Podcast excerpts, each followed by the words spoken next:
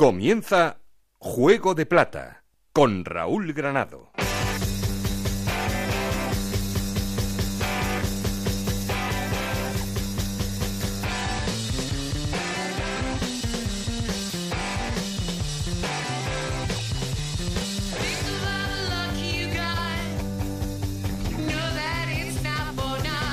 ¿Qué tal? Bienvenidos al capítulo número 33 de Juego de Plata, el podcast de Onda Cero en el que os contamos todo lo que pasa en la Liga 1-2-3 y en Segunda División B.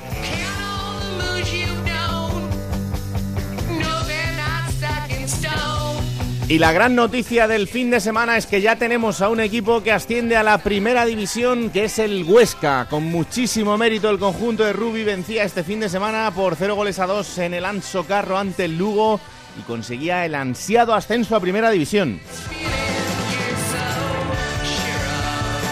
Y vamos a ver quién es el otro equipo que le acompaña en este ascenso directo porque el Rayo Vallecano tenía todas las opciones intactas este fin de semana, pero caía de manera estrepitosa por cuatro goles a cero frente al Alcorcón en Santo Domingo y por tanto, si quiere ascender este fin de semana tendrá que ganar, eso sí, en casa frente al Lugo. También volvía a caer el Sporting de Gijón, que es tercero, lo hacía frente al Tenerife en el partido que abría la jornada. Cuarto es el Zaragoza que ganaba de manera muy solvente al Albacete. Quinto es el Valladolid que también hacía lo propio ganándole 1-5 al Lorca. Y sexto el Cádiz y volvía a perder esta vez frente al Barça B.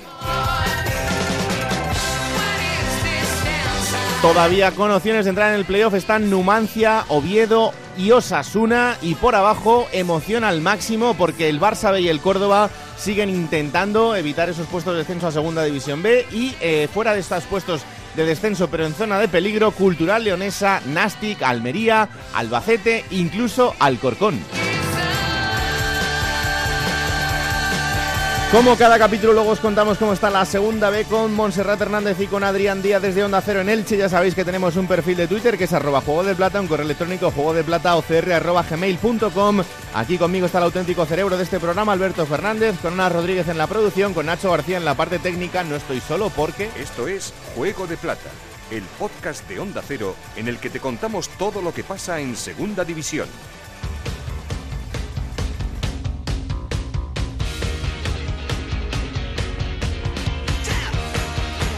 Y como siempre arrancamos poniendo en orden resultados y clasificación. Ana Rodríguez, ¿qué tal? Muy buenas. ¿Qué tal? Eh, jornada 40 en la Liga 1-2-3 que comenzaba con esa decisiva derrota del Sporting 1-0 ante el Tenerife, victoria del Nastic 5-3 ante la Cultural Leonesa, victoria también del Oviedo 2-1 ante el Sevilla Atlético, 1-0 ganaba el Granada al Reus, 1-5 Victoria a domicilio del Valladolid ante el Lorca, 3-1 la, la, victoria del Barça B ante el Cádiz, empate a 1 entre Numancia y Osasuna, 4-1 ganaba el Zaragoza al Albacete, 4-0 ganaba el Alcorcón al Rayo Vallecano, 2-0 victoria del Córdoba ante el Almería y 0-2 esa victoria histórica del Huesca ante el Lugo. Con estos resultados, Huesca líder y ya equipo de primera división con 75 puntos. Segundo es el Rayo Vallecano con 73, que también subiría directamente a primera división. Sporting de Gijón con 68 puntos, Zaragoza con 65, Valladolid con 64 y Cádiz con 63 jugarían ahora mismo los playoffs por el ascenso. Séptimo es el Numancia con 62 puntos, los mismos que tiene el Oviedo. Noveno es Osasuna con 61, décimo Granada con 58 puntos, un décimo Tenerife con 57, décimo segundo el Lugo con 54 puntos, décimo tercero el Reus con 52, décimo cuarto Alcorcón con 48 puntos, décimo quinto el Albacete con 47, con 46 están Almería y Nastic de Tarragona con 45 puntos la Cultura Leonesa y en puestos de descenso Córdoba también con 45 puntos, Barça B con 43 y ya descendidos el Lorca con 30 puntos y el Sevilla Atlético con 29. Menudo partidazo que hay este Uf, fin de semana. ya para redondear. Zaragoza-Valladolid o lo que es lo mismo, el cuarto contra el quinto. El último en la Romareda. Increíble. Espectacular como termina la temporada. A ver, a ver, cruzamos los dedos. Bueno, será uno de los partidos del fin de semana y atentos estaremos a lo que pase en la Romareda porque es un partidazo, entre otras cosas, ver ese enfrentamiento increíble entre Borja Iglesias y Jaime Mata, los dos a un ritmo espectacular de goles y de juego para sus equipos. Hay que hablar del Huesca, claro que sí, hay que empezar hablando del Huesca porque el Huesca es equipo de primera división, lo conseguía ganando en el partido que cerraba la jornada al Lugo, en el Anso Carro, con esos goles de Gallar y de Pulido, golazo de Pulido espectacular. Y hay que escuchar, hay que empezar escuchando a los protagonistas que pasaban por el transistor con José Ramón de la Morena. Vamos a escuchar al entrenador Rubi, al presidente Agustín Lasaosa y a uno de los jugadores de la plantilla, Álvaro Vadillo. Has sufrido, ¿eh? Sí, sí, sí, se sufre mucho para conseguir una cosa tan grande. La verdad es que esto no, no, no, se puede conseguir sin sufrir. El Lugo nos lo ha puesto muy difícil en la segunda parte, eh, en lo que se refiere al partido de hoy, y durante el año, pues normal. ¿Cómo no vamos a sufrir para, para subir de categoría a la mejor categoría y la mejor liga del mundo? De todas maneras, eh, Jan, eh, ha sido un un peregrinaje eh, extraño, porque empezaste la primera temporada que yo, en una entrevista que tuve con la Sausa y contigo, os dije, bueno, para Reyes estamos ya en primera división. La segunda va a ser para hacer, para, para hacer equipo para, para la primera división. Pero luego pegasteis el pinchazo y que nada, y que nada, y que nada. ¿Llegaste a pasar miedo? No, te lo digo de verdad. Eh, yo creo que... ¿Y no te discutieron, te llegó alguna crítica o algo que dijeran eh, estos que han hecho mala preparación y se están desinflando? Sí, ya lo sabes cómo es el fútbol. y el Huesca ya no va a volver a ir para arriba y, estos ya les ha tenido mal de altura. Esto lo, ya sabemos cómo funciona. ¿Mm? Pero nosotros tuvimos eh, la tranquilidad de transmitirle al vestuario que tenía que seguir trabajando. Obviamente teníamos que pulir cositas. Eh, pero esa era la fórmula. Yo creo que transmitiendo nervios y ansiedad hubiera sido peor y el camino este fue el correcto. Además que nunca perdimos la perspectiva de, de contra quién perdíamos, ¿no? Al final perdimos en campo del Valladolid, va cuarto, en campo del Rayo va segundo, nos vino el Sporting en su mejor momento, que va tercero, que si hubieran sido en otras jornadas, pues posiblemente hubiera sido más espaciado y no hubiéramos cogido una racha de tanto sin, sin ganar. Oye, ¿y sigues con el mismo coche la próxima temporada? Bueno, ahora hay que ver, hay que ver. Precisamente estoy en un club donde la agencia de representación que tengo trabaja para el club y ellos son los que están mirando las cosas y los que decidiremos eh, cuando toque decidir. ¿Qué les has dicho a los del Leganés? ¿A los del Leganés? Sí. No, yo no, les he dicho ah, nada. Pues habrá sido tu, habrá sido tu, bueno, tu representante. Puede ser. les habrán dicho, habrán dicho, esperar que él está concentrado ahora en esto y cuando suba a primera ya dirá.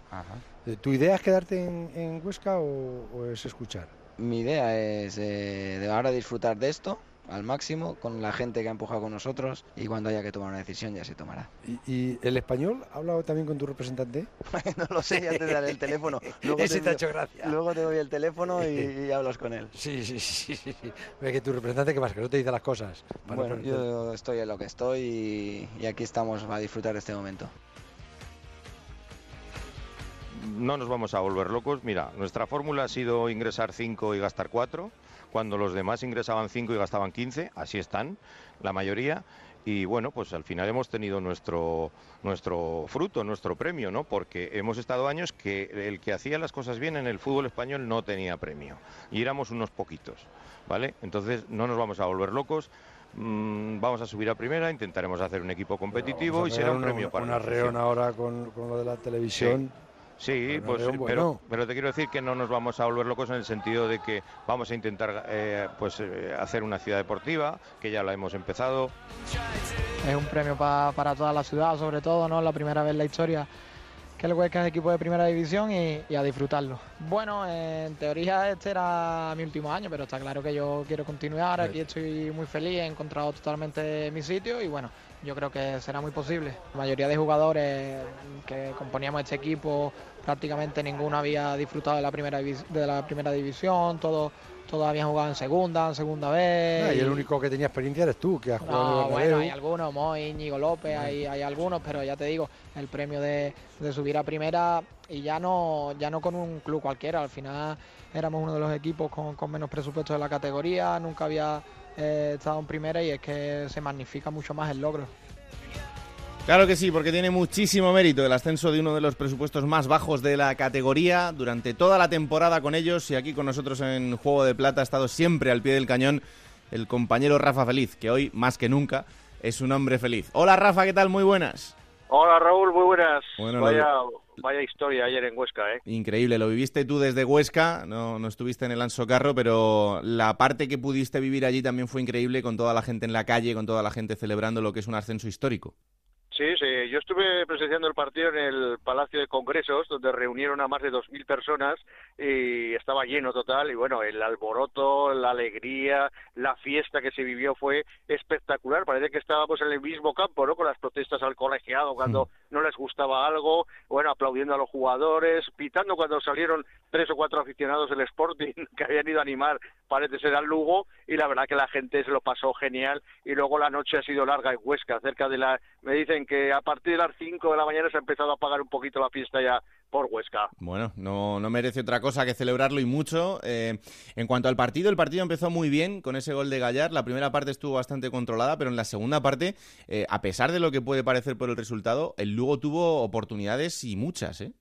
Sí, la verdad que sí, que estuvo, estuvo jugando, no jugó nada mal el, el Lugo, tuvo sus oportunidades, peleó, luchó, no dio un balón por perdido y el Huesca se tuvo que ganar la victoria que además preocupó mucho en el momento que Ale Remiro cayó lesionado y tuvo que ser sustituido y saltaba para debutar con la camiseta del Huesca además Roberto Santamaría y hacía un partido sensacional el guardameta de reserva del conjunto orcense, pero ahí estuvo, ayer no aparecieron en el gol ni el Cucho ni Melero, pero sí que estaban ahí otros como Gallar y el propio el propio Pulido. Mm.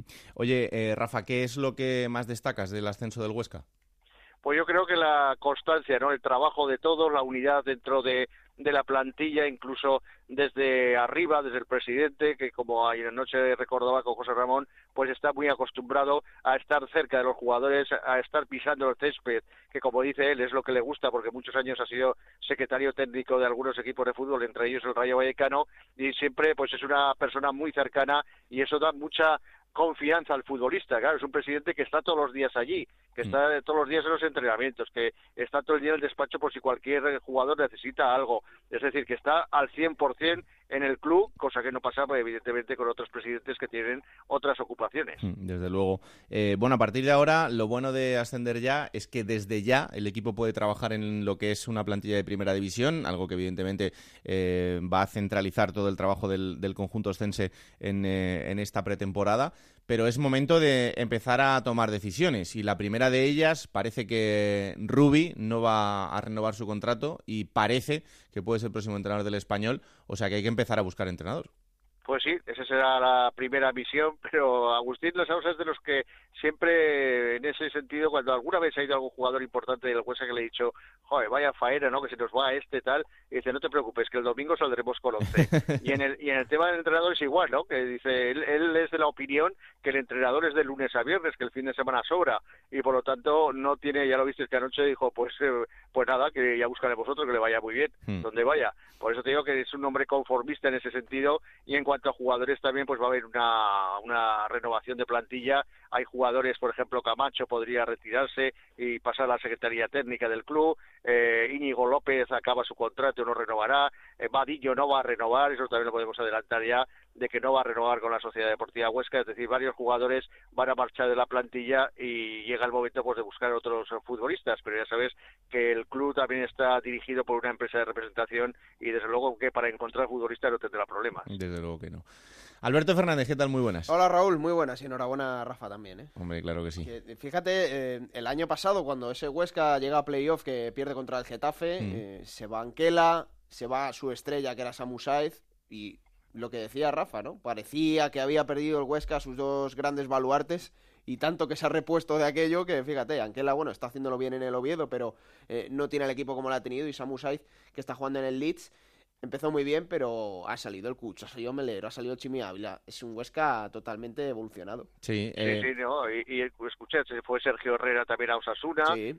Eh, que desde aquí le deseamos mucha suerte en recuperación después de la grave lesión del pasado fin de semana. Mm. Y la verdad que lo que dices, parece que se acababa al mundo. Llegó Remiro y ha hecho una temporada espectacular, el jugador del Atleti, seguido por el Atlético de Bilbao, y que él quiere seguir también en Huesca, lo tiene claro, dijo, si sube el Huesca no tengo ninguna duda, yo quiero seguir aquí y así se lo voy a transmitir al Athletic Club. Es decir, que se han marchado jugadores anteriormente hace dos temporadas, se marchó Fran Mérida, que era el que guiaba todo el Huesca, y el equipo sigue funcionando y como se dice, sigue ganando partidos. Ahora hay dos nombres que están encima de la mesa que son quizás los más importantes de la plantilla, que son tanto el Cucho como Gonzalo Melero. En el caso de Gonzalo, ya sabéis, os lo hemos ido contando durante toda la temporada. El que lo quiera tiene que poner 4 millones de euros encima de la mesa. Yo creo que es un precio más que asequible para muchos equipos y para un jugador que ha hecho un temporadón increíble. Y en el caso del Cucho, pues no pertenece en la totalidad al Huesca, sino que pertenece al Watford. Así que vamos a ver eh, cómo queda la situación del colombiano. El colombiano que evidentemente también ha hecho una temporada muy, muy buena, con solo 18 años y sosteniendo al equipo equipo en, la faceta goleadora. Así que son nombres que van a estar encima de la mesa y que vamos a ver. Eh, ahora el Huesca da un salto de calidad importantísimo. Eh, bueno, yo creo que incluso podría estar más o menos en torno a los 20 millones de euros lo que reciba por los ingresos de derechos de televisión y por tanto esto te pone en una situación eh, que cambia diametralmente con lo que hemos visto esta temporada, pero a partir de ahora hay que hacer una plantilla que compita en primera división, que eso es muy complicado. Y bueno, trabajo, trabajo ahí por delante. Eh, capítulo segundo, Rafa, el Zaragoza. El Zaragoza que hizo un grandísimo partido, un partido muy solvente frente al Albacete. En algún punto del partido eh, se pudo apretar un poquito más la cosa, pero al final ese 4-1 final en el marcador. Y lo que viene por delante, como decía con Ana antes, es un enfrentamiento increíble este fin de semana contra el Valladolid. Sí, la verdad que sí, viene un gran enfrentamiento. Ayer ya 1.500 entradas se vendieron en, las oficinas del club porque la gente va a volver a llenar la Romareda el próximo fin de semana, el próximo domingo ocho y media de la tarde. Todos quieren estar en este partido que acaba en la liga regular jugando en casa el Real Zaragoza y todos quieren estar animando. Son conscientes de la dificultad que va a tener el Valladolid, que parece que viene lanzado, pero también es cierto que el Real Zaragoza no lo está haciendo mal en las últimas jornadas, aunque tiene algún traspiés, como el otro día en Cádiz, pero es cierto que, en casa están solventándolo, sobre todo gracias también al apoyo de, esa afición. Afortunadamente se recuperó a un hombre que parecía que estaba perdido para la causa, pero que hizo tres goles, como mm. es Papu, Papu Narvilis, y la verdad que, que él dirigió al equipo, pero no nos olvidamos del gran juego que hicieron otros hombres como Borja Iglesias, como Pombo, es decir, que el Zaragoza funcionó muy bien y lo que se espera a todo el mundo es que el domingo la Romareda vuelva la gente a estar y que el equipo vuelva, vuelva a responder. Verás como a Romero no se le olvida el nombre del Papu, porque esos tres goles que tuvo que cantar en la Romareda se le van a quedar guardados seguro y además que lo hizo increíblemente bien como, como siempre.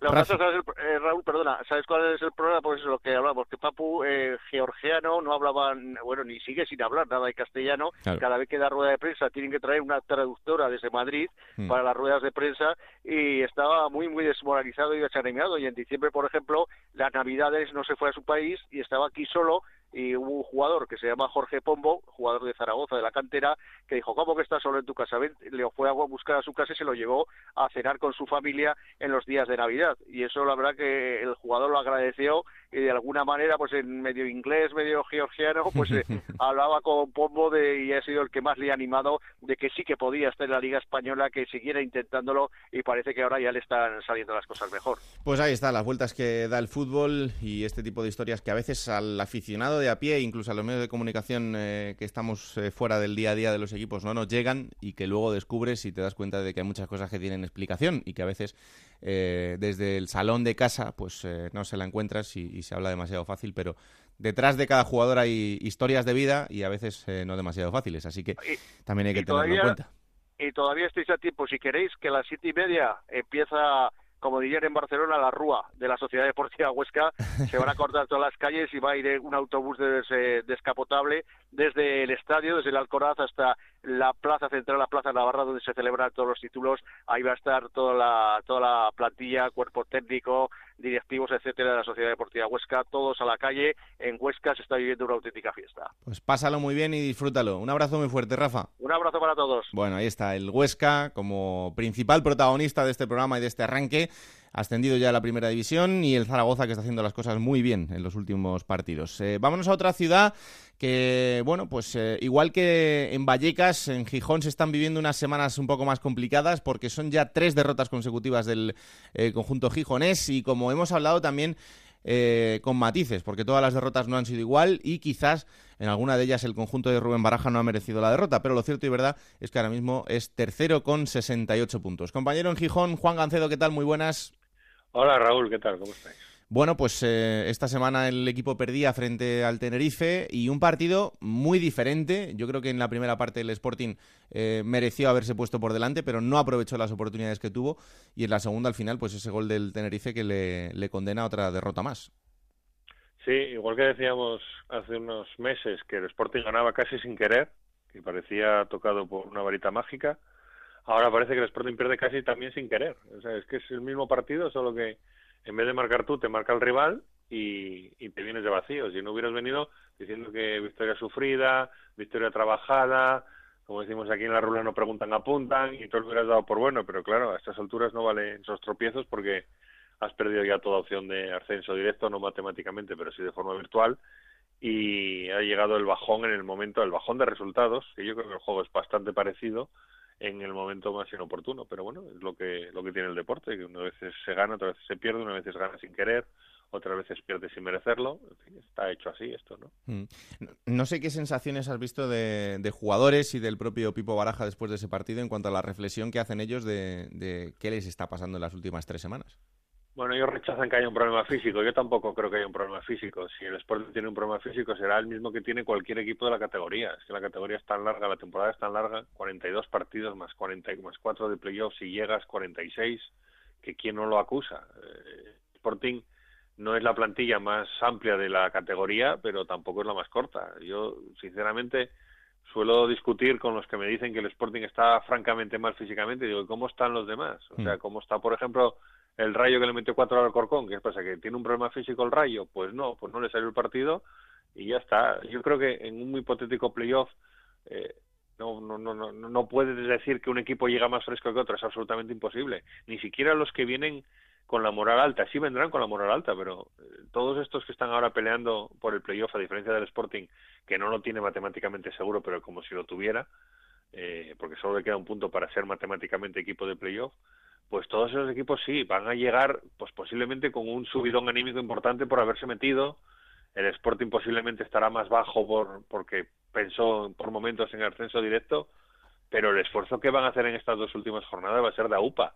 Y es que luego no te atrego la competición, porque es que tienes que meterte en esta, tienes que meterte en la otra, en la definitiva, y luego ya el miércoles partido, y luego el viernes, el domingo partido, y el miércoles partido y el domingo partido. O sea, ¿quién aguanta eso? Mm. Pues vamos, salvo que sean extraterrestres, no lo aguanta nadie.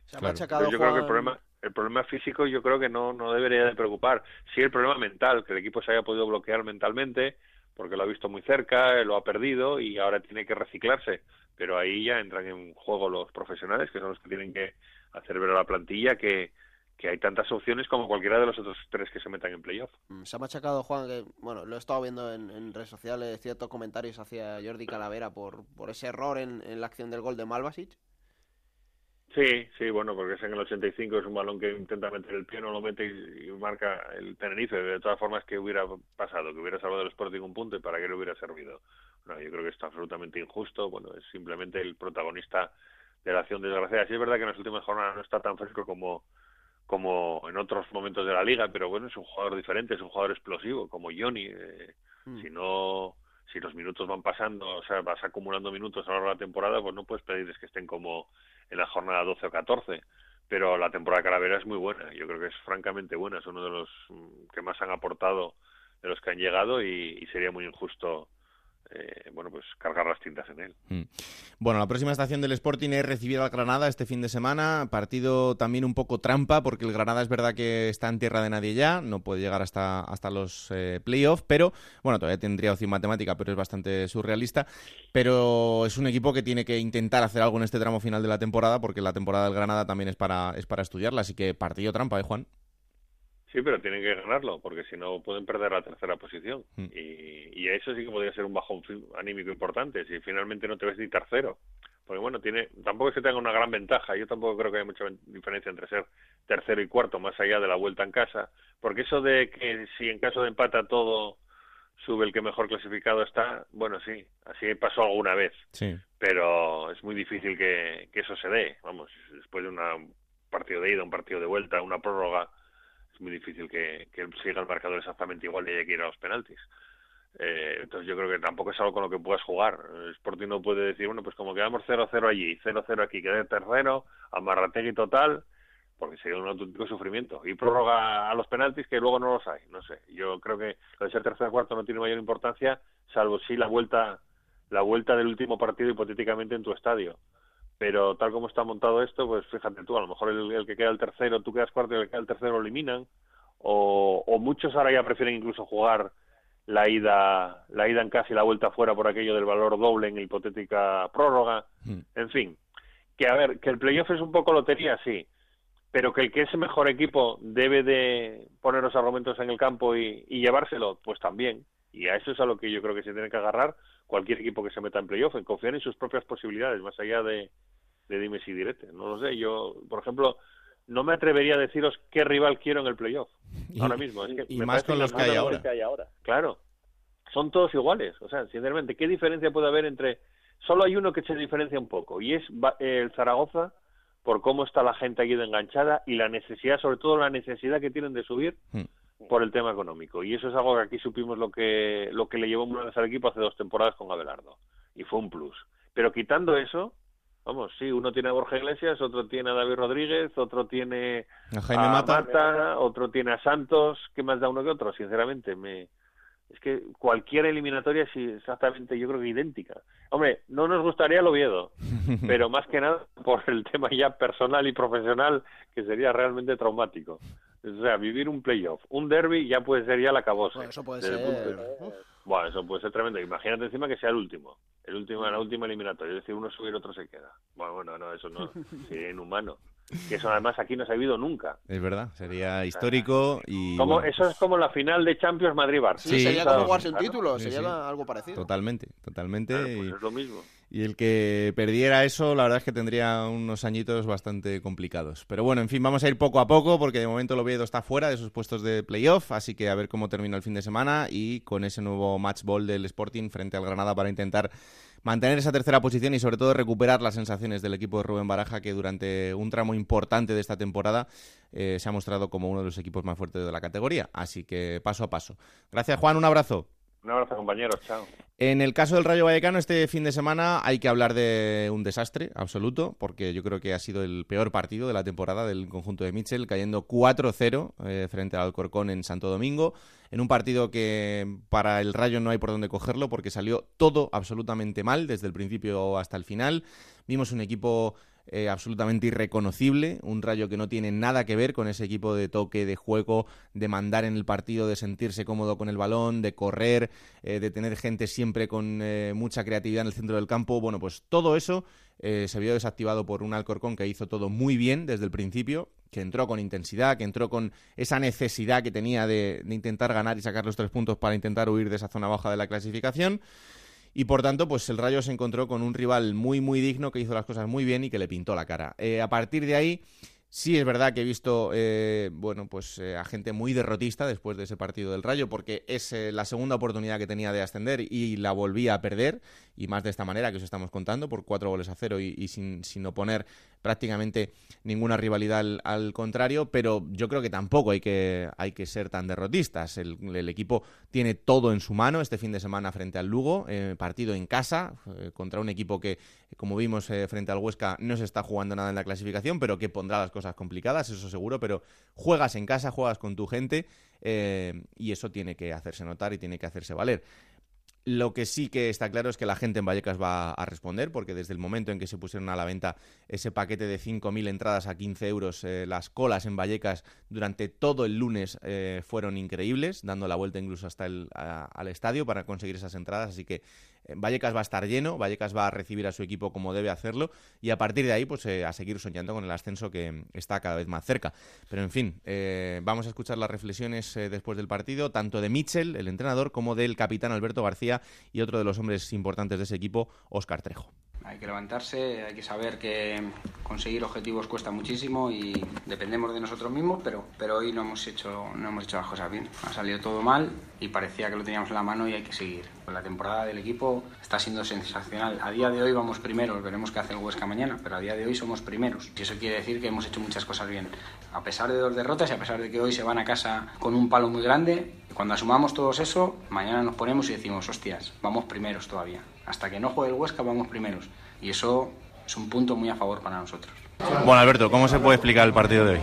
Bueno, eh, al final hay, lo intentó salir aquí y dar la cara, porque al final no queda otra como, como capitán del equipo. Y un partido de segunda división en el que, bueno, eh, el equipo. es que es difícil de, explicar, a ver, no te voy a engañar. Eh, ahora estamos hablando también a un, a un, jugador en el vestuario. Y al final, pues bueno, el equipo lo, lo, intenta, lo consigue. También es cierto que hay un rival pues bueno, con, con, necesidad, nosotros también tenemos la nuestra. Y esto es el fútbol, esto es la presión y esto es lo que realmente le da valor a a conseguir un ascenso y lo que le tiene que dar valor a ganar tantos partidos y haber perdido tan poco. Eh, esta categoría es muy complicada, esta categoría es, como se está demostrando aquí ahora mismo, creo que la segunda división es, si algo tiene de especial es que es dramática por arriba o por abajo, porque significa mucho para las entidades y para cada profesional el ascender o el descender. Y ahora mismo, pues bueno, hay que ser responsable, eh, seguir trabajando, no perder la calma al asunto y sobre todo, bueno, en este caso lo que a mí respecta, pues salir aquí a, dar la cara, ¿no? Reduciendo todo a eso, a lo positivo, el partido es en casa, con vuestra gente, con lo cual, eh, a priori, lo que tú dices, hay muchos equipos que querrían estar en vuestra situación porque dependéis de vosotros. Yo creo que al final, yo confío primero en, en lo de nuestra gente. Para mí no, no, hay, no hay palabras y yo creo que ahora mismo pues el rayismo, ya hablo el rayismo en, en todos los sentidos va a estar con nosotros y nos va a apoyar. Al final estos los ascensos los consigue todo el mundo, la afición, jugadores, medios de comunicación que apoyan al propio club y yo estoy seguro de que el equipo pues eh, va a retomar el pulso y, va a conseguir el, el, peldaño o el paso que, le falta. Pero creo que no hay que escaparse de, de, lo que realmente es afrontar un partido y de lo que es jugar ese partido más que lo que haya posteriormente. ¿no? Es reconocible en todas las líneas, en juego, intensidad. Creo que a pesar de eso hemos tenido la chance de, de empatar el 1 a 1, ¿no? que hubiera sido bueno para nosotros y bueno, eh, lamentablemente hoy no ha salido nada. ¿Os ha podido la presión de todo lo que se ha hablado esta semana de manera externa, esa posibilidad de poder ascender ya a Primera División? Yo creo que no es la presión, sino que en estos últimos dos partidos eh, nosotros lo bueno que tenemos es la posesión, es el juego y creo que con equipos que que se juegan la vida y que, que, tienen mucha intensidad, nos está costando y creo que hay que hacer autocrítica y sobre todo sacar esa la intensidad que el juego lo tenemos. Oscar, ¿qué os habéis dicho en el vestuario cuando habéis entrado después del partido? Porque la semana pasada hablábamos de, de los errores, no sé si ves muchas similitudes en el partido de la semana pasada con este y sobre todo, ¿qué se le puede decir a la gente? Sí, se, se han visto errores, ¿no? Y bueno, eh, seguramente ya con los cambios que, que ha hecho el técnico lo entiendo porque queríamos buscar el partido y sabíamos que en cualquier error íbamos a dejar espacio y bueno, eso es lo que ha pasado y decirle a la gente que, que confíe y que esté con nosotros porque ahora, ahora más que nunca tenemos que tirar para el mismo lado para conseguir lo que queremos todos. Muchas veces se dice que este tipo de cosas no tiene que ver, pero Raúl, el hecho de que haya perdido el Sporting las dos últimas jornadas, hmm. no te voy a decir que haya relajado al Rayo, pero sí le ha dado esa confianza en el sentido de que va a depender de ellos mínimo una jornada más. Sí, al final sabes que tus opciones siguen ahí y que, bueno, pase lo que pase, vas a tener una más, pero es verdad que las opciones se van terminando, cada vez queda menos y hay que aprovecharla. Pero para bien también queda menos. Sí, sí, sí, pero hay que aprovechar la, que tienes y la que tienes es este fin de semana en casa eh, frente al Lugo, así que bueno, pues eh, eh, el equipo ha fallado en estos dos partidos, pero es que el, Rayo ha perdido siete partidos esta temporada, siete de 40. Es que es, increíble eh, los números de este equipo y por tanto, pues eh, tampoco creo que haya que ser tan derrotista como, como he podido ver en alguna corriente este fin de semana, incluso atacando duramente a, los jugadores por su actitud. Bueno, pues les salió todo mal, hay que decirlo, está claro, pero a partir de ahí, pues oye, a pensar en, levantarse y en el siguiente partido. Bueno, esto en cuanto al Rayo. Eh, hay que hablar también del Valladolid y de esa reacción increíble del conjunto vallisoletano con ya cinco partidos sin perder y que ahora mismo le tiene quinto después de una buenísima victoria este fin de semana porque es verdad que jugaba frente al Lorca, pero hay que ganarle y ganarle 1-5. Así que vámonos hasta Valladolid con el compañero Héctor Rodríguez. Hola Héctor, ¿qué tal? Muy buenas. ¿Qué tal, Raúl? Buenas tardes. Eh, pues todavía frotándonos un poquito los ojos, ¿no? Después de lo que está haciendo el Valladolid. Eh, sobre todo decías de cinco sin perder, tres ganando, que yo creo que es la clave de toda esta historia, porque el Valladolid lleva más de tres años y medio sin encadenar tres victorias consecutivas y eso pues eh, es una de las causas por las que el equipo sigue en segunda división, ¿no? Principalmente. El caso es que en el momento en el que parecía todo perdido, eh, te lo contaba la semana pasada, ¿no? Cambia de entrenador, llega de Sergio González, eh, la máquina diabólica de Mr. Chip diciendo hmm. que era imposible que el Real Madrid se metiera en playoff pues así es la categoría de la segunda división. Ganas tres partidos y te metes de nuevo de lleno eh, con todas eh, las opciones abiertas, no solo para disputar el playoff, sino dependiendo de ti mismo incluso para ascender, ¿no? Lo cual dice pues mucho de la reacción que tiene el equipo, por un lado, y por otro lado, como te decía, 32 goles de Jaime Mata y lo igualado que está la clasificación. a estas alturas de la temporada eh, va el bueno de Mata y otro hat-trick. son 32 goles ya. Que, por cierto, ha igualado la marca de Jonathan Soriano como máximo goleador en una temporada en segunda división. Hmm. O sea, si marca otro mata, eh, superaría.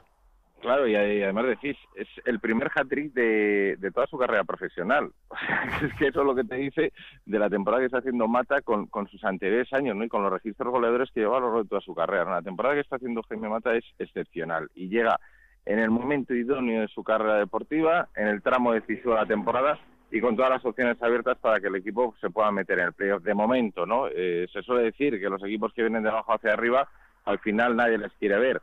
Y yo me imagino que ahora mismo, tal y como viene el Valladolid, con los resultados que está obteniendo últimamente, no debe ser rival eh, querido para ninguno de los equipos que puedan llegar a disputar el playoff si finalmente consigue meterse. Por muy regular que haya sido la temporada, por muchas lagunas defensivas que tenga, por al final todo esto se reduce ahora mismo en eh, dos partidos falta para la conclusión del campeonato y dos eliminatorias de playoff. Todo abierto para el Valladolid, vuelvo a repetirte, cuando hace apenas cuatro semanas aquí nos estábamos tirando de los pelos y pensando ya casi más en la próxima temporada que realmente lo que pudiera deparar esta. Hmm, desde luego que sí, como decimos los que jugamos a los videojuegos de fútbol, el equipo tiene la flechita para arriba, así que desde luego que esto le está pasando en el, en el mejor momento. Y como hablábamos antes con Rafa, el partido este fin de semana frente al Zaragoza puede marcar y mucho el devenir del equipo porque además el Valladolid, como decíamos antes, no tiene eh, dos partidos sencillos, porque el primero será frente al Zaragoza, pero después tiene que recibir a Osasuna. Por tanto, se lo va a jugar todo también en estos dos partidos, los partidos de máxima intensidad. Sí, lo que quiere el Valladolid eh, me da la sensación, a ver, situación idónea, esto es un poco eh, pensar o, hablar por hablar. Eh, estamos hablando de un equipo que está deseando no jugarse nada o tener enfrente a un rival como Osasuna que no se juega en, las últimas, en la última jornada, hmm. esos eran los cálculos que venían haciéndose las últimas semanas, pero Osasuna se ha metido de lleno en la lucha, con lo cual lo de no jugarse nada Osasuna en la última jornada vamos a dejarlo. Y por otro lado, pues eh, Zaragoza pues es un tiro al aire, ¿no? De repente te hace dos, tres partidos, encadenó hasta siete jornadas consecutivas ganando, pues imagínate lo que puede hacer, ¿no? Si se consigue la victoria a domicilio, pues pudiera ser el caso incluso de que matemáticamente le diera igual en la última jornada al Real Valladolid, algo impensable, vuelvo a repetirte, hace algunas semanas. Pero la realidad es que en Valladolid se piensa que incluso con una victoria en los dos partidos no sería suficiente. O sea, que habría que incluso ganar y puntuar en el otro para tener la garantía de que se juega playoff. Hmm, es bastante probable, porque encima Osasuna este fin de semana juega frente al Lorca, eh, no será fácil, pero eh, juega en casa, juega en el Sadar, con un equipo que está descendido, así que vamos a ver. Pero bueno, eh, el Valladolid tiene muchísimo mérito que a estas alturas de la temporada tenga todas las opciones encima de la mesa y con esa posibilidad de entrar en el playoff. Así que lo contaremos y con ese partidazo del fin de semana entre Zaragoza y Valladolid. Gracias, Héctor. Hasta luego. Un abrazo fuerte. Eh, ¿Qué le pasa al Cádiz? Porque si hablamos de un equipo como el Valladolid, que tiene la flecha para arriba, el Cádiz tiene la flecha para abajo desde hace algunas jornadas y este fin de semana volvía a caer y lo hacía frente al Barça B y perdiendo al descanso por 3-0, que creo que es una de las cosas más increíbles de las últimas semanas. Compañero en Cádiz, Manolo Camacho, ¿qué tal? Muy buenas. Muy buenas, Raúl y resto de compañeros, que por cierto hay que ver, vaya guasa que tenéis. ¿eh? El Cádiz hace un partidazo frente al Zaragoza, ¿eh? Y, no, voy ay, convocado, y no voy convocado, y ahora resulta, resulta que, que, que, tiene un partido de los peores de la temporada con groseros, que son errores groseros los que tuvo el Cádiz en defensa. Y voy convocado. Toda no la razón. ¿eh? Esto no será Anita, ¿no? Por aquello de que era el Zaragoza. No, no, no, no, no, no, no, no, la verdad es que no, la verdad es que no. Tuvo poco que ver, tuvo poco que ver. La, fuera de coña lo que te digo razón es que no es... El Cádiz fue completamente diferente, que no es una excusa. Quiero decir que era un Cádiz que no, no conoció ni como se suele decir y que se me permita la expresión ni la madre que lo parió, ¿eh? Porque eh, 3 a 0 al descanso, como bien dice, y además con, con errores impropios de, este Cádiz, un córner, remate de córner que remata completamente solo, un penalti que absurdo porque el jugador tenía Lucas el lateral tenía un compañero que estaba cubriendo al jugador del Barcelona B y ya el tercero ya el tercero ya de chiste en el que Servando le dice al portero Betú el portero no llega llega antes el delantero del Barcelona y a puerta vacía marca como digo errores groseros un Cádiz que estuvo desdibujado que no sabemos muy bien lo que le ocurre porque él, debe estar liberado de presión una vez que mm. consiguió esos 50 puntos, pero sin embargo es cuando peor imagen está ofreciendo, salvo algún que otro partido como el del Real Zaragoza, que sí fue un gran encuentro y se impuso con claridad al, conjunto Maño. Lo que está claro es que a estas alturas del campeonato el Cádiz depende de sí mismo, pero eh, es una forma de hablar, porque cierto es que depende de sí mismo, pero mm, casi casi que está obligado a ganar los dos partidos que quedan porque en caso de empates, de triples empates sobre todo, el Cádiz sale muy mal parado. Es decir, que si el Cádiz con 67 puntos, es decir, una victoria y un empate, a lo mejor no le vale. Sin embargo, a otros equipos esos 67 sí le valdrían. El equipo amarillo con 67 a lo mejor no sube o no juega los playoffs, mejor dicho, y hay otros equipos que están ahí en la pelea que sí les valdrían eh, los 67 y son por, por, por esos empates ¿no? que se puede, se puede producir. El Cádiz tiene dos encuentros con dos equipos que apuran sus mínimas posibilidades, que aquí tampoco nos ponemos de acuerdo, porque se dice el Cádiz es mejor que se enfrente a equipos que se juegan algo porque van a salir a jugar, mejor que equipos que estén ya relajados porque no tienen nada. Llega el mm. Barcelona, que es un rival que se juega algo y se, se supone que hay gente que decía que le puede venir bien ese juego, y pasa lo que pasa. Es decir, que aquí no sabemos si mejor enfrentarte a un Granada en esa última jornada, que pues eh, posiblemente ya no tenga ninguna opción, o enfrentarte a un Tenerife que tiene mínimas posibilidades todavía de, meterse en esos eh, A todo esto el Cádiz quiere llenar el Carranza, a partir de hoy ha puesto entradas todas a 10 euros, hoy para los abonados, a partir de mañana ya para el resto de aficionados y también está preparando la Federación de Peñas un desplazamiento para ese último partido frente al Granada en el nuevo Los Cármenes. Por otro lado, las bajas están siendo significativas. La de Salvi, pues eh, marca mucho a este Cádiz. La de Salva y la de la de Salvi y Álvaro son dos puntales. Si encima Álvaro lo cambiamos de banda, como el otro día ante el Barcelona, pues prácticamente nos quedamos sin, sin las bandas. Y Garrido, pese a que está lesionado y pese a que, bueno, pues eh, está bastante tocado, no se descarta que juegue en, el partido frente al Tenerife. Es el que el pulmón en el centro del campo, no hay otro como él, mm, el que destruye, el que corta y, algo tiene el agua cuando la bendicen, ¿no? Todos los entrenadores cuentan con Garrido, aunque su fútbol sea, pues no, pues no sea, sea más feo, ¿no? Que, otra cosa, pero en cualquier caso es práctico y decisivo. Así que hemos llegado a estas dos últimas jornadas como siempre el Cádiz históricamente ha, ha sido, ¿no? Jugándosela hasta última hora, en el último minuto del último partido, ya fuese las permanencias en primera hmm. o los ascensos de, de categoría.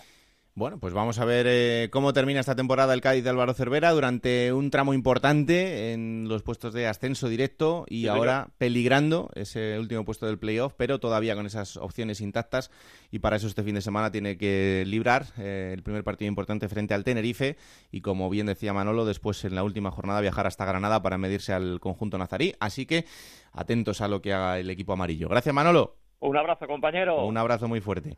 Eh, Alberto, esto por arriba, eh, bueno, ya hemos dicho que Numancia, Oviedo y Osasuna son los tres equipos que todavía tienen opción de llegar a ese playoff, séptimo, octavo y, noveno. Por abajo, y empezamos por el Alcorcón, eh, hemos dicho, esa grandísima victoria eh, con un equipo tan importante como era el líder. Respira un poquito, respira un poquito el Alcor. Es verdad que la jornada podía haber sido mejor si los resultados de los rivales hubieran acompañado, pero bueno, ganar al líder y meterle cuatro goles, que nadie le había hecho cuatro goles al Rayo. Además, el equipo dio buena imagen, Raúl, y lo mejor que se vio el, domingo en Santo Domingo precisamente fue la, la conexión del equipo y la grada, que pocas veces las he visto yo esta temporada. El día del Oviedo y algún otro partido suelto más, pero muy poquito. Y yo creo que eso es lo que le va a dar fuerzas al club para afrontar estas dos últimas temporadas. Tiene un partido muy difícil ahora, tiene que ir a Almería, rival directísimo, ahí es donde se puede bueno, derimir un poco lo que va a hacer el Alcor de aquí al final, pero acaba en casa contra un Reus que no se juega nada. Y la verdad que se mira ahora con un poquito más de optimismo y se, ve la salvación mucho más posible. Bueno, pues eh, vamos a saludar a uno de los grandes protagonistas de este Alcorcón, nosotros que es su capitán y además eh, el otro día también eh, goleador en ese partido frente al Rayo, es Dani Toribio. Hola Dani, ¿qué tal? Muy buenas. Hola, buenas. Bueno, imagino que después de la victoria frente al Rayo todo se ve de otra manera. Bueno, sí, hemos dado un pasito pequeño para lograr nuestro objetivo y, bueno, siempre que se gana y más contra el líder, pues bueno, eh, te da una inyección de adrenalina y sobre todo de respirar un poco y nada, a seguir que todavía queda camino. Em, pero más allá de la victoria que, era importantísima, eh, también es la manera de ganar, ¿no? Porque vimos un Alcorcón eh, muy metido en el partido desde el principio, sabiendo lo que se jugaba y sobre todo ganándole en intensidad al líder, algo que no era habitual en, esta liga. Bueno, eh, ellos son un gran equipo, tenemos que estar 100% bueno, en todas las acciones, ganárselas, creo que no fue nuestra mejor versión, nuestro mejor partido, pero sí que de cara a gol nos entraron las que no nos han entrado en otras ocasiones y bueno, la intensidad creo que le ganemos y bueno, y eso es un partido fundamental para estar eh, a altos niveles. Yo tuve la oportunidad de estar en el campo y luego lo hablaba con algún compañero tuyo en, la zona mixta y nos decía, bueno, es que lo de hoy, em, eh, lo que nos ha pasado es que hemos tenido toda la mala suerte de cara al gol que ha habido durante toda la temporada, hoy ha sido al contrario, porque el equipo ha jugado bien en muchos momentos, pero es verdad que quizá de cara a gol pues no, no tenía esa suerte, ¿no? Sí, efectivamente, está claro. Eh, durante todo el año hemos tenido infinitas ocasiones, incluso en áreas pequeñas y no ha entrado. y ayer pues se dio todo lo contrario, el equipo creyó, el equipo creyó otra vez en el gol y bueno, y está el resultado y la verdad que contento por todos los compañeros. Mm. Eh, no sé si en algún momento, porque hubo quizá alguna jornada en la que parecía que el equipo ya estaba cerca de esa salvación, pero luego empezaron a llegar resultados un poco peores y, otra vez estabais ahí abajo. No sé si hubo algún momento en el que pensasteis, uff, esto se está torciendo demasiado.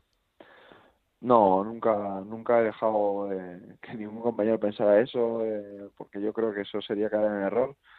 Al contrario, eh, los he intentado animar, ayudar, eh, y ahí está, ahí está el resultado, están fuertes, están con muchas ganas ya de domingo, incluso ya, ya se va de domingo contra Almería, entonces eso es una alegría, una satisfacción que todos los compañeros pensaran eso y ninguno ha decaído en momentos complicados. Mm, em, esos dos partidos que quedan por delante son, como bien decías, primero Almería y luego Reus. Eh, el partido frente a Almería, otro rival directo y que se vuelve un partido clave también.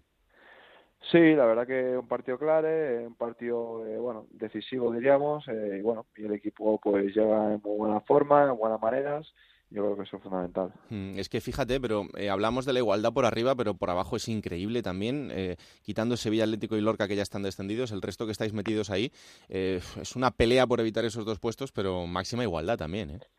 Sí, la verdad que va a ser una pelea como el año pasado hasta el último partido y bueno, eh, para eso están los valientes, para eso está el, equipo que llegue más fuerte y bueno, yo creo que llegamos fuerte, llegamos de una buena dinámica y yo creo que eso es muy importante. En este punto de la temporada, evidentemente las piernas son muy importantes, pero lo psicológico también en la situación de la zona baja de la, de la tabla. Sí, yo creo que el más fuerte siempre es el que se lleva el mejor plato, ¿no? Eh, creo siempre en eso eh, y sobre todo en ser positivos, ser optimistas. Y ya te digo, tengo la suerte de que tengo unos compañeros y ya no compañeros, sino trabajadores, afición que están eh, pensando en positivo siempre y yo creo que eso es eh, el ABC de la vida y del fútbol. Mm. Em, la afición, el otro día había un ambientazo en, en, Santo Domingo, es verdad que la temporada ha sido complicada, pero eh, son pocos, pero, pero se les nota, ¿eh? Sí, siempre lo digo, ¿no? Ellos siempre están en los malos momentos, en los buenos, siempre están encima nuestro, yo siempre lo he dicho, ¿no? Seamos muchos o pocos, para mí son los mejores porque siempre están ahí en las malas situaciones y yo creo que esas son las mejores aficiones, ¿no? Lo bueno es muy fácil y en lo complicado es difícil y ellos siempre están en lo difícil y eso es de agradecer. Hmm, tú llevas ya tres años en el equipo, las has visto de todos los colores, pero eh, no sé, al final muchas veces no le damos valor al mérito que tiene que un equipo como el Alcorcón desde su humildad esté en, la segunda categoría del, fútbol nacional y lo que eso significa para, una ciudad eh, como Alcorcón. Sí, la verdad que a veces no pensamos ¿no? en lo que tenemos, eh, bueno, en los afortunados que somos eh, disfrutando de, esta maravillosa ciudad, de este club que, es muy grande. Lo que pasa es que a la vez eh, se ve pequeño desde fuera, pero cuando estás dentro ves lo grande que es, la ciudad, la gente, la afición. Entonces, a veces hay que bajar un poco a la realidad y saber que, esto es un club grande y que tenemos que hacer las cosas con humildad y seguir trabajando. Mm. Oye, más de 100 partidos ya con la camiseta del Alcorcón. Imagino que esto también te hizo ilusión, ¿no? Sí, la verdad que muy contento, muy contento por lo que estoy consiguiendo, sobre todo, eh, bueno, cumpliendo objetivos, que al final es lo prioritario de la vida de un jugador, y la verdad que súper contento de las oportunidades que se están brindando. Mm. Pues nada, eh, dos finales, dos partidos por delante. Bueno, eh, es verdad que después de lo que vimos el, el, pasado fin de semana frente al Rayo todo se ve de otra manera, pero queda trabajo por delante, que ojalá lo podáis cumplir, que haya muchísima suerte y que si conseguís manteneros en segunda división será otro gran éxito. Así que enhorabuena por la temporada y a disfrutar de estos dos partidos que quedan. Muchas gracias por atendernos, Dani. Muchísimas gracias. Un abrazo a vosotros. Bueno, ahí el eh, capitán del Alcorcón. Eh, si hay algo que, destacar en este conjunto es precisamente que no hay nadie que destaque en la plantilla sobre el resto, pero que al final el, equipo es lo que les puede llevar hasta ese éxito de la salvación. Sí, también por su modo de jugar, porque sí que puede tener jugadores que, que marquen la diferencia. Lo hemos visto en algunos partidos, pero por el sistema que, que plantea Velázquez, muy de bloque cerrado, cerrado pues es verdad que es un equipo sufridor y parece que está preparado para ello. Yo creo que tiene jugadores para, para estar más arriba, pero bueno, el Alcorcón eh, de salvarse se puede decir que ha conseguido el objetivo con creces.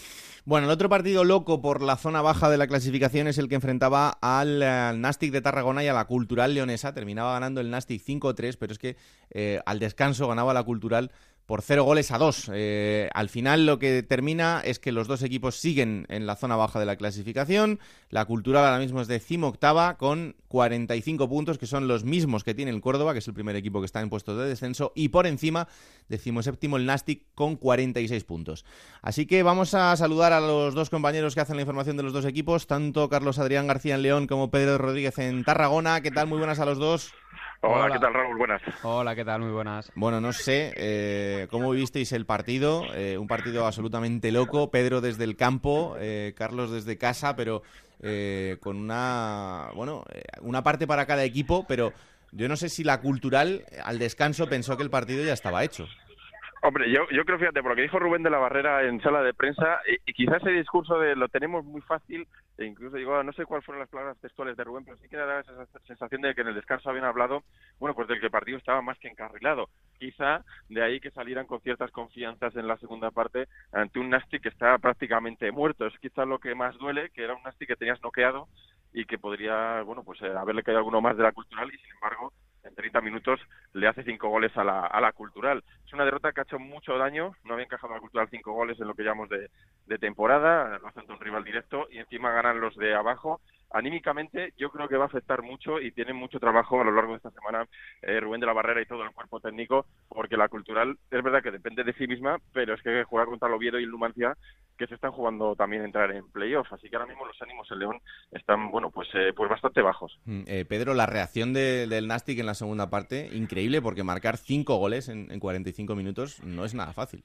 Sí, y más teniendo en cuenta también que este equipo no había remontado ningún partido en toda la temporada, o sea que imagínate eh, las sensaciones no podían ser, peores al descanso. Eh, poca gente quedaba con fe en el nuevo estadio, pero la verdad que el equipo reaccionó, le dio un vuelco a la situación en la segunda parte, dio un paso adelante.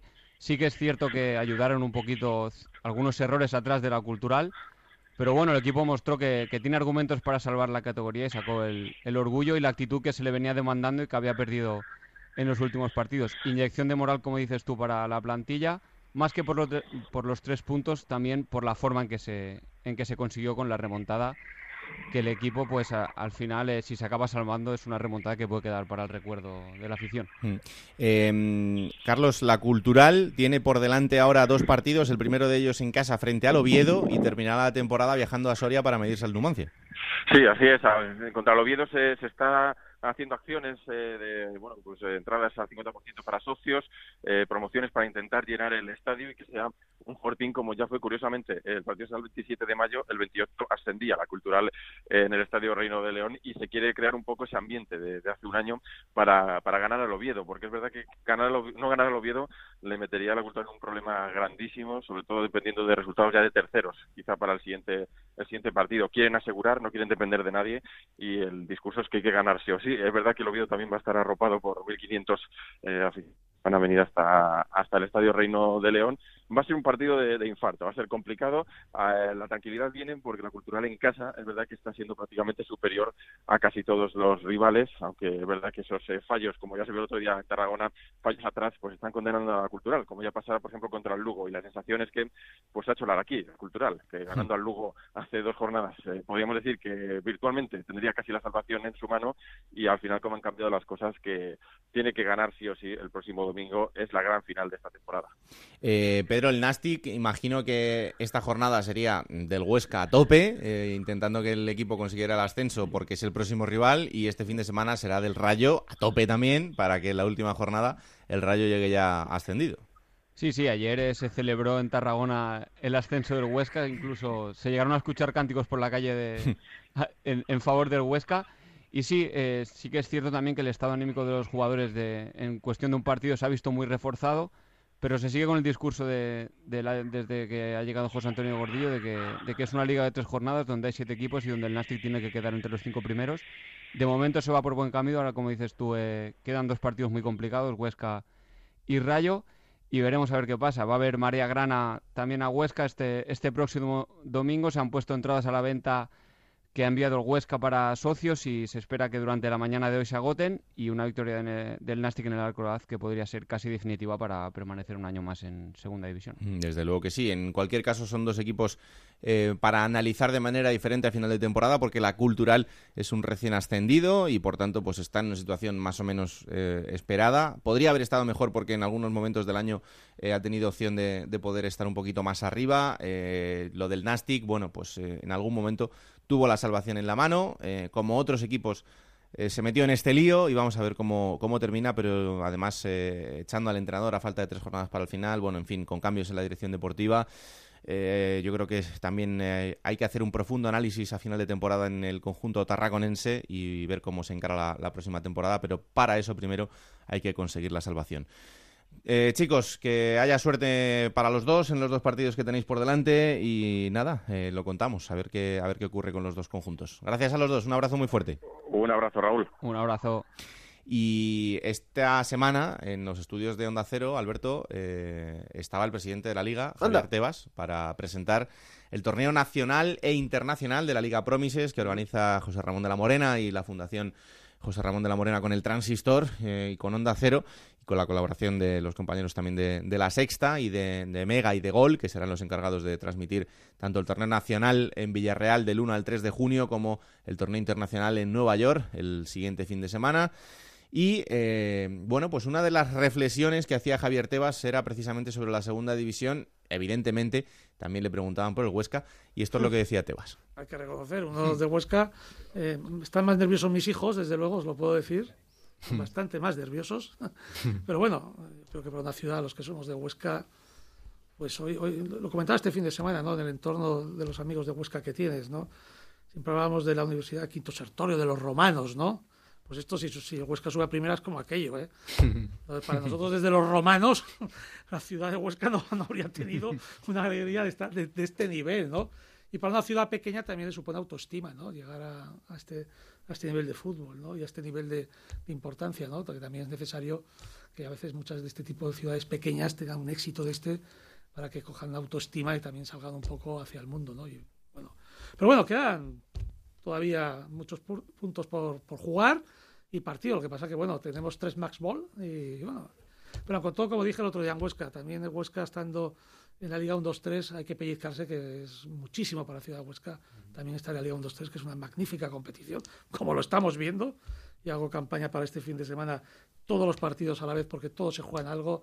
yo ya pierdo la cuenta de cuántos pueden ascender directamente, ya unos cuantos, pero cuántos pueden jugar el playoff, cuántos pueden descender los que lo estoy siguiendo por televisión. Ángel está dando ganas de descender. Los campos. no, que sufrió mucho el año pasado también. Los campos llenos campos llenos ahora en segunda división, que tanto que se nos criticaba, pues que sigan las últimas jornadas de la Liga 1-2-3, están los campos llenos. Zaragoza ayer, 30.000 personas, veintitantas mil personas en Gijón eh, eh, eh, el, otro día. ya no digo los campos de 7.000, 8.000, ayer en, en, en Numancia 10.000, 11.000 personas. En Soria, en, en, Pamplona la semana anterior 15.000, 16.000, campos llenos. Es que, además, que lo ve por televisión con un espectáculo visual increíble, los clubes de, la Liga 1-2-3 han trabajado perfectamente para que la percepción, lo que sea en televisión, sea perfecta y es una grandísima competición. Y se está demostrando en este final de la emoción que está teniendo. Ya no quiero ver el playoff que puede haber enfrentamientos de ciudades como Zaragoza, Gijón, Oviedo, Cádiz, bueno, Valladolid. Es que hay muchísimas grandes ciudades. Es, apasionante lo que está siendo este año y lo que será en un futuro la Liga 1-2-3. ¿no? Bueno, esperamos poder hablar tranquilamente con Javier Tebas cuando acabe ya la competición y analizaremos todo lo que ha pasado esta temporada en, segunda. De la jornada, Alberto, antes de que tú me comentes eh, algo más, eh, algunos detalles. Uno de ellos lo comentaba antes Rafa por encima, la malísima noticia de la rotura del cruzado de Sergio Herrera, portero de Osasuna, que bueno, pues eh, va a tener que estar bastantes meses en el, en el dique seco. Por otro lado, ¿eh? desde luego que sí. Y además estaba haciendo una grandísima temporada. Por otro lado, em, la noticia que nos contaba también durante la semana el compañero Yendi Hernández desde Tenerife es que Joseba Echeverría no va a continuar en el club tinerfeño a final de temporada, ya sabéis, y aquí fue protagonista hace unas semanas que su futuro lo va a decidir él. Sí, fíjate, se ha desligado del Athletic y ahora no va a continuar en el, en el Tenerife. Antes tenía esos dos frentes atados y ahora es totalmente libre para decir dónde, dónde quiere ir. Bueno, se la juega, evidentemente imagino que él piensa en tener opciones este verano después de, bueno, pues haberlo hecho bien en el Tenerife desde que, desde que llegase en las últimas jornadas. Y el otro detalle de la jornada, que tampoco es que sea muy bueno, es lo que pasaba en Córdoba, porque más allá de esa victoria que es importantísima y de que el conjunto de Sandoval siga en ese camino hacia la salvación, eh, hay que hablar del acta arbitral en la que el colegiado recoge que al asistente número 2, hasta en dos ocasiones, eh, le cayeron cosas desde la grada. Primero una botella y después una moneda de dos euros. Así que, igual que en su momento en Tenerife, en el Eliodoro Rodríguez López, también eh, vimos una situación parecida y terminó con ese cierre parcial de la grada, aunque después recurrido y finalmente no cerrado. Vamos a ver lo que pasa en este caso en el Arcángel, porque eh, bueno, el, el, estadio está siendo una de las eh, grandes bazas del equipo eh, en los últimos eh, partidos, desde que llegara la nueva propiedad y el nuevo presidente, bueno, pues generando un grandísimo ambiente y ayudando al equipo también en ese camino hacia la salvación, así que pendientes de lo que pase con una posible sanción al conjunto cordobés y sobre todo al cierre parcial de esa grada desde la que se lanzaron estos dos objetos para el asistente número 2 y que, bueno, pues hay que reflejarlo y una vez más pedirle a la gente que este tipo de cosas pues no sucedan porque aquí la gente está trabajando y no merece recibir este trato por mucho que se puedan equivocar o no durante un partido de fútbol. Pero en fin, lo siguiente, plata o plomo. Plata o plomo. Soy el fuego que arde tu piel todo tuyo. Vamos a ver, el plomo lo hemos estado hablando ahora en ese partido de, la Cultural contra el Nastic. Yo se lo voy a dar a Rubén de la Barrera, eh, un poco por englobar todo lo que fue la Cultural Leonesa en la segunda parte, sobre todo en los últimos 30 minutos.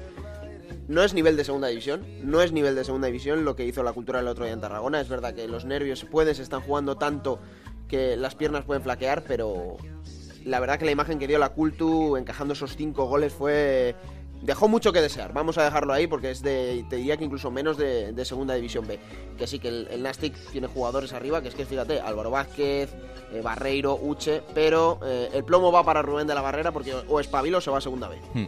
¿Y la plata? La plata mm, se la podía dar a, Aitor, el portero de Lumance, que hizo un paradón a Oyer sobre la línea con 1-0. Hizo un paradón de estos como los de Ike en el Pizjuán, parecido. Pero me voy a decantar por dárselo a Marc Cardona delantero del Barça B, que creo que es la mejor noticia del filial azulgrana en esta segunda vuelta. Hizo dos golitos y está haciendo creer y mucho al Barça, ¿eh? que se pueden salvar. Pues sí, el Barça B lo tiene en la mano. Eh, parecía imposible hace un par de jornadas, eh, con muchas derrotas consecutivas, pero también desde la llegada de García Pimienta parece que el equipo ha cogido otro aire, así que atentos también a lo que pase con el filial del Fútbol Club Barcelona. Lo siguiente será conocer la curiosidad de la jornada, como siempre, de la mano del compañero de marca David Marín. Hola David, ¿qué tal? Muy buenas. Muy buena Raúl, toca felicitar a la Sociedad Deportiva Huesca por su ascenso a Primera División de este lunes. Será la primera vez en la historia del club que juegan en la máxima categoría desde su fundación en 1960. Un Huesca que será el club número 63 la próxima temporada en disputar la Primera División española y el segundo aragonés después del Real Zaragoza y un ascenso que seguramente ha sido muy especial para su técnico, para Rubi, que logra por primera vez subir a la máxima categoría con un equipo, lo había intentado con Girona y con Valladolid sin éxito y sobre todo venía de dos descensos consecutivos en las dos últimas temporadas de primera a segunda con el Levante y con el Sporting. Un ascenso también muy especial para varios futbolistas, para, bueno, para todos los futbolistas, pero especialmente para tres que ya saben lo que es subir con el Huesca de segunda B a segunda y ahora de segunda a primera. Son Sastre, que lo hizo en 2008, eh, Camacho, que lo hizo en 2015, y Carlos David, que también lo hizo en 2015. En el caso de Sastre y de Camacho, Camacho, por ejemplo, lleva en el club eh, de forma ininterrumpida desde 2008 y ahora logra el ascenso a la máxima categoría y Sastre subió en 2008, sí que es verdad que luego pasó por otros clubes y ha retornado para llevar al Huesca a lo más alto del fútbol español. Bueno, pues ahí están los datos del Huesca, del equipo que ya es de Primera División. Gracias, David, como siempre. Y ahora conocemos a un nuevo jugador de la Liga, de la mano de Gonzalo Palafox. Hoy le toca al jugador del Alcorcón, Esteban Burgos. El test de Gonzalo Palafox. Un recuerdo de niño. Recuerdo de niño cuando. Nada, las tardes, las tardes jugando al fútbol, jugando a la pelota, más que nada eso. Una serie que sigas. Una serie que siga. Eh, Sweet. Sí, ahí trabajó. Cantinflas. No, no, cantinero no, porque no había nacido, si no seguro que hubiera allí a hablar en alemán. Pero ahí trabajó Charlie Florian Rey, con. ¿Cómo se llamaba la mujer de Florian Rey? No me acuerdo ahora mismo. Imperio Argentina Oh. y haciendo películas alemanas en español y dobladas al alemán. ¿Cómo se manejaba usted con, con aquellas, con las ibéricas, se acuerda? La canción que más suena en el vestuario del Alcorcón. La Player. Felipe Alfonso DJ, por si me lo preguntas.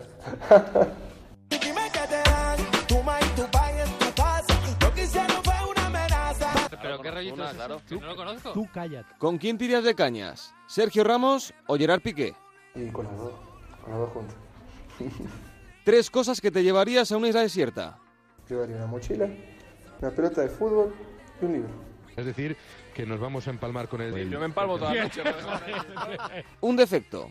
Un defecto, eh, soy muy, muy calentón, me cabreo mucho, como dirían ustedes. Una cualidad. Me considero que soy bastante noble, bastante noble, nunca, nunca andaría en el tema de la, de la ventaja o sacar provecho de... En eso soy bastante transparente. Una manía. Dormir la siesta. ¿Y alguna manía en especial? Sí, el vestir. ¿Enigma corbata? Algo, Algo más íntimo. Algo más íntimo. Algo más íntimo. Los, los, mm, los gallumbos de, de, de alguna fecha determinada. Caliente, caliente. Caliente, caliente. ¿Tu comida favorita? Ravioles de verdura con salsa mixta. Un rincón de España para desconectar. Me gustó mucho, mucho Barcelona.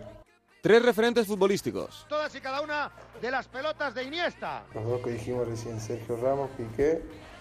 Y me gustó mucho también por haber sido argentino siempre de Michelis. Tres cosas que tiene que tener tu mujer perfecta. Compañera, que no mienta, que sea transparente.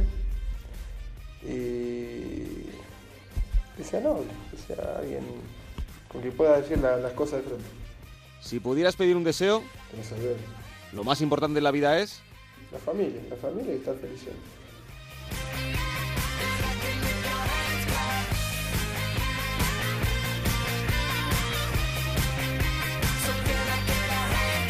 Bueno, vamos a por la próxima jornada, anda.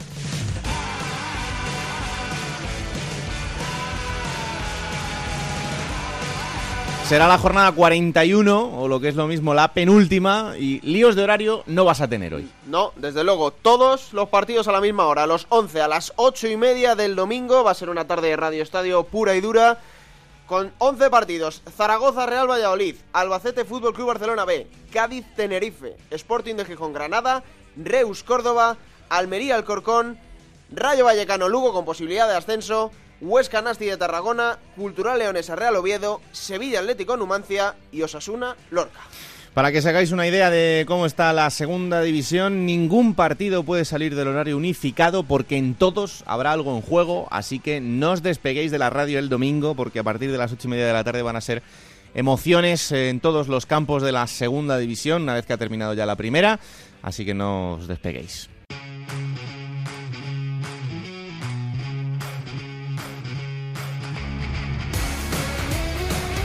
Venga, vamos a hablar de la segunda división B, porque ya sabéis que ha terminado la liga regular, pero están en marcha los playoffs, así que todo por decidir, tanto los ascensos como ese playoff por la permanencia de los equipos que quieren permanecer en segunda B y no descender a tercera división.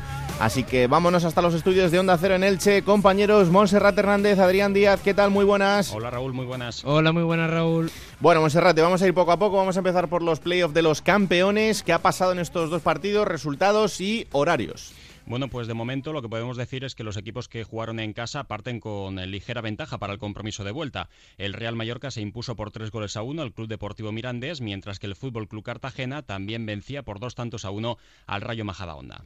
Sí, eh, victoria del Cartagena, el que golpea primero. Da la casualidad de que los dos partidos de, de campeones comenzaron con gol tempranero del equipo local. El Mallorca sí que se impuso por una mayor ventaja, llegó a llevar un 3-0, pero Pito Camacho le dio ciertas esperanzas al Mirandés en, para el partido de vuelta en Andúba, donde, como decíamos la semana pasada, el Mallorca puede volver a Segunda A, donde descendió a Segunda División B la temporada pasada, y el Cartagena y el Rayo Majadahonda, pues como podíamos presagiar los que seguimos la Segunda División B, un partido muy atractivo entre dos equipos que apuestan por el fútbol combinativo y una eliminatoria que creo que el Rayo Majadahonda mereció un resultado mejor por el juego que mostró, sobre todo eh, la segunda parte, eh, con Jorge de Frutos, que estuvo a un grandísimo nivel, un jugador a seguir y que la eliminatoria se va a resolver eh, en el Cerro del Espino. Eh, ¿Horarios para este fin de semana en este caso, Monserrate? Bueno, para las eliminatorias donde pueden salir ya dos equipos para bueno, donde van a salir dos equipos ya para segunda división para la próxima temporada, en ambos casos se van a disputar domingo a las 12 del mediodía. El Rayo Majadahonda en el Cerro del Espino va a recibir al Cartagena, mientras que el Club Deportivo Mirandés jugará domingo por la tarde a las cinco y media en Andúa frente al Real Mallorca. Esto es el playoff de los campeones que fueron campeones de grupo, el playoff del resto, resultados de este fin de semana. Bueno, vamos a separar por partes. En primer lugar, los duelos entre los segundos contra los cuartos, donde cabe destacar que dos cuartos clasificados se imponían en el compromiso de ida. Son los casos del Celta B, que ganaba 2 a 0 al Marbella, mientras que el Extremadura se imponía por dos goles a uno al polémico Deportivo Fabril en esta fase de ascenso. Por otro lado, el Cornellá, cuarto del grupo tercero, empataba dos goles frente al filial del Sporting de Gijón, mientras el Bilbao Athletic caía por un gol a tres ante el Villarreal B y parece que esta eliminatoria queda prácticamente sentenciada. Sí, la victoria de un cuarto contra un segundo, el Celta B, que acabó la liga regular con un rendimiento excepcional y que consiguió vencer por 2-0 a un Marbella que acabó segundo en el grupo cuarto de Segunda División B, uno de los grupos más duros, si no el más duro, en un Barreiro que estaba a rebosar. El partido se disputó en el campo donde suele jugar el Celta, no, no abrió balaídos para el filial con un entradón con unos 2.300 espectadores. Otro cuarto que venció, el Extremadura 2-1 al Deportivo Fabril, en un partido con un gran ambiente también en Francisco de la Era, eh, con más de 8.000 espectadores. 3 de 3 lleva Juan Sabas desde que volvió al banquillo del Extremadura, que con esas dos victorias en liga regular pues pudo meterse en el playoff como cuarto. Recordemos que el Deportivo Fabril no puede ascender por la circunstancia del primer equipo. El empate entre Cornellá y Sporting B podía presagiarse una eliminatoria eh, con goles. Acabó empate a dos. El Cornellá que se adelantó, el Sporting B remontó. Un Sporting B que dejó en el banquillo, por cierto, a dos de sus principales figuras, Nacho Méndez e Isma Cerro. Isma Cerro, que es el máximo goleador eh, del Sporting ni siquiera disputó minutos en un partido, el único del playoff que se ha disputado en, en césped artificial, único equipo del Correña que juega en césped artificial, y la victoria del Villarreal B 1-3 en San Mamés, que el partido se disputó eh, después del partido del primer equipo, que el Athletic de Bilbao perdió 0-1 contra el Español. Se quedaron unos 17.000 espectadores y para quien le apetezca ver el resumen le recomiendo ver un jugadón de Samu, un juvenil nigeriano de unos 17 años que entró en los planes de Miguel Álvarez en la recta final de la liga regular, se marchó de un montón de jugadores y que si llega a entrar lo hubiéramos visto en todas las televisiones. Bueno, y los horarios para el compromiso de vuelta. El domingo a las 12 del mediodía, el Marbella va a recibir al filial del Celta de Vigo. Sábado a las 5 de la tarde, Deportivo Fabril ante el Extremadura en las instalaciones de Abegondo. Sábado a las 6 de la tarde, en Mareo, el filial del Sporting de Gijón recibirá al Cornellá, mientras que en la ciudad deportiva del Villarreal, un horario poco habitual, a las 7 menos 10 de la tarde, Villarreal B, Bilbao Aleti. Todos estos horarios, los del sábado, pues están condicionados a la final de la Champions que se va a disputar el sábado por la noche. Mm, ¿Y los enfrentamientos entre los terceros?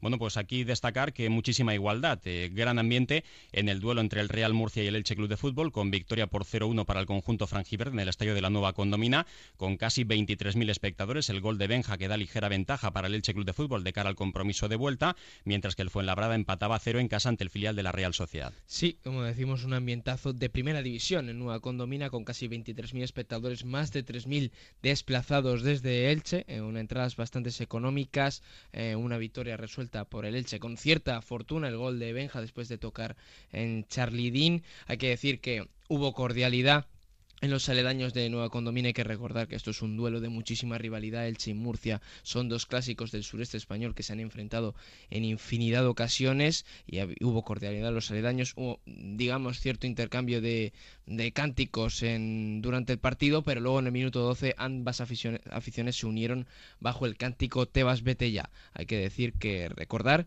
que tanto Elche como Real Murcia han sufrido descensos administrativos recientemente y también ambientazo en el Fernando Torres en el empate entre Fuenlabrada y Real Sociedad B, el filial eh, del de, el filial Donostierra, que no pudo contar durante la mayor parte del partido con su entrenador Aitor Zulaika en el banquillo, que fue expulsado en la primera mitad. Y por último, Monserrate, vamos al playoff de la permanencia de esos cuatro equipos que no quieren perder la categoría. Donde hubo máxima igualdad porque hubo dos empates en los dos compromisos de ida. El Ayagostera que empataba a cero en casa ante Lizarra, mientras que el Mérida 2 a 2 en su terreno de juego ante el Coruch. Corucho. Sí, eh, goles en la eliminatoria en el Estadio Romano. Hay que decir que el primer gol llegó en el minuto 2 en un error bastante grosero de Javi Chino, que dejó el balón en bandeja a Antón de Vicente, si no me equivoco. Y la eliminatoria que se va a resolver en Novaut en principio con ventaja va a partir el Corucho por esos dos goles en el Estadio Romano y la igualdad entre Llagostera e Izarra, que también se va a resolver el, la eliminatoria en Mercatondoa. Hay que decir que los dos equipos que pierdan la eliminatoria descenderán matemáticamente a tercera división. Y para terminar, Raúl, recordar esos horarios. El Izarra Llagostera será el domingo a las seis y media de la tarde, mientras que el Corucho Mérida se resolverá el sábado a partir de las 7 de la tarde. Bueno, pues ahí está el repaso de lo que ha pasado en eh, la segunda división B, en el playoff tanto de ascenso a segunda como de permanencia en segunda B. Eh, ya veis que está todo por decidir y eso sí, la semana que viene ya tendremos a dos equipos eh, a recibir en la categoría de plata porque habrá dos equipos ascendidos eh, que saldrán de esos enfrentamientos entre Mallorca y Mirandés, Cartagena y Rayo Majadahonda. Así que la semana que viene lo contamos. señores, que paséis buen fin de semana y disfrutéis del fútbol, ¿vale? Lo mismo, Raúl, un fuerte abrazo. Un placer. Un abrazo muy fuerte. Bueno, pues ahí está, repasada también la segunda división B. hasta aquí este capítulo 33 de Juego de Plata, Alberto. Bueno, la semana que viene yo creo que podemos prometerle a la gente que vamos a tener un programa chulo, chulo, chulo. Eso seguro que sí, porque ya veis que está todo súper emocionante, así que cada martes a partir de las 5 de la tarde disponible en onda 0.es este juego de plata para que lo disfrutéis y sobre todo lo compartáis y le digáis a la gente que existe este bendito programa. Hasta aquí, señores. Gracias, un placer que la radio se acompañe. Chao.